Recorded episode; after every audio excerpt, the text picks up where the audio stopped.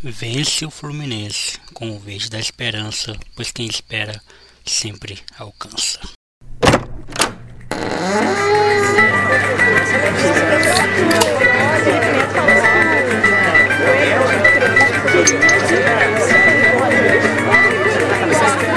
Esse senhor é um teólogo de quinta! Um teólogo de quinta, tá ouvindo? Francamente, viu? Fora daqui! Fora daqui!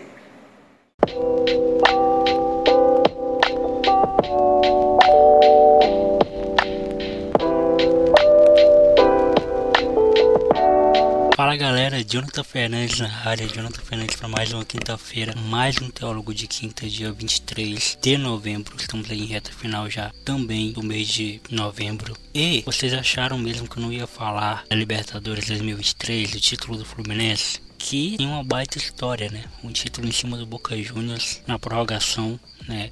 Gol do John Kennedy, 2 a 1 vitória por 2 a 1 Um gol de alguém improvável, um herói improvável, assim como foi o Breno Lopes em 2020, né? Com, com o Palmeiras e como foi o Davidson também é, contra o Flamengo. Tinha que falar sobre esse título do Fluminense, até para ser justo também, né? Porque eu falei do título do Flamengo lá em 2019, eu falei também do, do título do Palmeiras. É, eu não falei do segundo título do Palmeiras, nem do segundo título do Flamengo, porque eu não achei necessário mais. É, e eu tinha que falar também desse do Fluminense, é, assim como eu falei também do, do título de São Paulo esse ano. E lembro vocês também que em meados de novembro de 2020 eu gravei um episódio né, com o título de Fernando Diniz, uma metáfora. Foi na temporada 5 do Teólogo de Quinta, episódio 2. Então tá lá, você pode lá ouvir. Onde eu falo sobre a campanha que São Paulo vinha fazendo, né? Que o técnico, o Diniz, na, na época, era técnico de São Paulo e, e que tinha eliminado o Flamengo nas quartas de final da Copa do Brasil, que estava muito bem na, no Brasileirão, né? Tava para ser é, campeão do Brasileiro, mas infelizmente né, não foi naquele ano, mas que estavam muito bem gra graças ao trabalho do Diniz. E eu coloquei lá que independente de resultado, o Diniz ele era um, uma boa metáfora para como na vida isso funciona com a gente, né? Que às vezes se a gente dá resultado no nosso trabalho, nós somos os melhores funcionários, mas se um dia a gente for muito mal ou a gente for mal, é, nós não prestamos mais para nada. Quando você está com dinheiro, você tem certas pessoas ao seu redor, quando você não tem ninguém que mais você por perto. É, é, é, uma metáfora de como a vida funciona na prática, né? Realmente. E, e esse ano de 2023 trago muitas dessas histórias, né? O próprio título de São Paulo é, na Copa do Brasil, um título inédito. É, tem a volta do Vitória e do Criciúma, né? A Série A, a elite do futebol, depois de algum tempo já tem é, o, o, Amazonas, né, time daqui da região norte, e o Paysandu voltando, o Paysandu voltando à Série B, né, e o Amazonas conseguindo acesso inédito para a Série B, algo muito sendo campeão, né, algo muito bonito de se ver. Então, o, ano de 2023 no futebol tem trago essas histórias bonitas, assim, de, de, de se contar. Eu é, saí para tomar uma recentemente com um amigo meu, Isaac, que é torcedor do Fluminense, e ele contando como foi a experiência dele foi muito legal, porque primeira vez que ele viu o, o time dele ser campeão de uma Libertadores, ele lembra também de 2008 Daqui a pouco vou soltar um áudio do Giovanni, Giovanni Calegari, que já passou aqui inúmeras vezes, né? Onde ele vai contar, vai narrar também a experiência dele desse título. E tem alguns personagens nesse título do Fluminense, né? Que são muito icônicos, além do próprio time que eu já falei. Tem o Felipe Melo, né? Que se emociona no hino nacional, né? Ao ver toda a torcida antes de, de tudo. Ele, ele chora, né? E sai machucado, mas deixa tudo dentro de campo, né? Já tinham falado que ele era um cara aposentado e ele consegue a terceira Libertadores, né? Cara, Libertadores não é para qualquer um. Ganso, né? Também, que era um cara que diziam que estava aposentado já também, consegue a sua segunda Libertadores. O John Kennedy também, né? Pô, fez o gol do título, né? Ele falou: você vai entrar e vai fazer o gol do título. Ele fez o gol do título.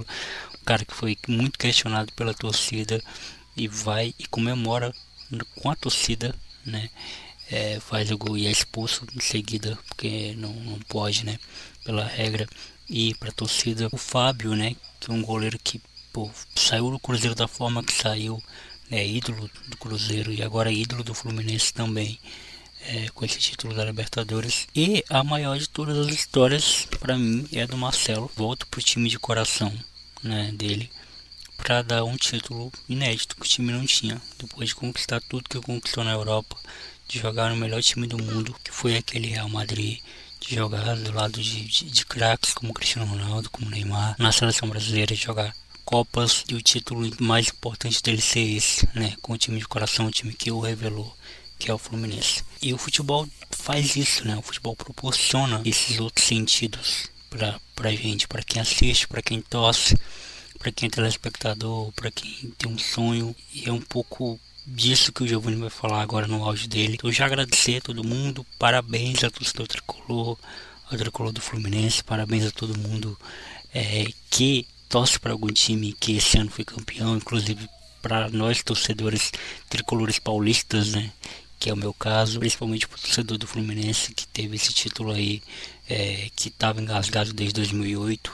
E de brinde vocês ganharam duas, duas vagas em dois mundiais, né? Nesse e no próximo de 2025, né? E é isso. Tá? Muito obrigado a todo mundo que ouviu até aqui. Segue a gente no Instagram, arroba teólogo de quinta e arroba Jonathan Fernandes original. E fiquem agora com o áudio do Giovanni, que ele fala sobre a sua sensação, né? De ter visto seu time de coração, Fluminense, ser campeão da Libertadores pela primeira vez. Tamo junto. Até a próxima. Fui. A sensação do Fluminense campeão da Libertadores para mim foi uma coisa de comprovação de fé. Tá entendendo? Nada mais é, pode traduzir meu sentimento melhor do que comprovação de fé. Em 2008, que muito se fala dessa merda, e. Perdão pela palavra. E muito se falou. Eu tinha 12 anos. Foi o dia que eu mais chorei na minha vida disparado assim, não no futebol, na vida mesmo. Eu era uma criança e eu não assistia da forma que eu queria, não tava com meu pai na época, tava na casa de uma tia minha que era muito pé frio e o Fluminense infelizmente perdeu de uma forma muito triste para a LDU. De uma forma até injusta no que diz respeito a desempenho mesmo na, na competição. E eu lembro que a final foi dia 2 de julho, né, de 2008. E na quarta, não, isso foi uma quarta-feira. No domingo anterior eu fui para a igreja e eu fui rezar para Deus para Fluminense ser campeão. E eu não tive coragem de pedir isso porque eu achava que era uma besteira pedir isso para Deus e porque eu não podia pedir uma coisa que causasse sofrimento de outras pessoas, como é o sofrimento dos equatorianos da época. E essa Libertadores de agora, cara, eu coincidiu muitas coisas bacanas. Eu assisti os jogos em mais variados lugares. É, teve jogos que eu não assisti, mas eu fiquei acompanhando no ouvido, no, no rádio, porque um eu estava lá em São Paulo, o outro eu estava na Expoac trabalhando. Na semifinal, eu assisti o jogo da virada do Germancano, na casa dessa mesma tia que era pé frio. E, e cara, eu assisti lá e o Fluminense ganhou, então, ou seja, a maldição acabou. E a finalíssima, cara, eu assisti com meu pai e com a minha irmã que são os dois tricolores assim primordiais que, que a gente foi fluminense desde sempre, né? Eu fui por causa do meu pai e minha irmã também. E meu pai estava sem falar comigo um tempo e a gente assistiu em casa junto. E aí toda a briga acabou, enfim.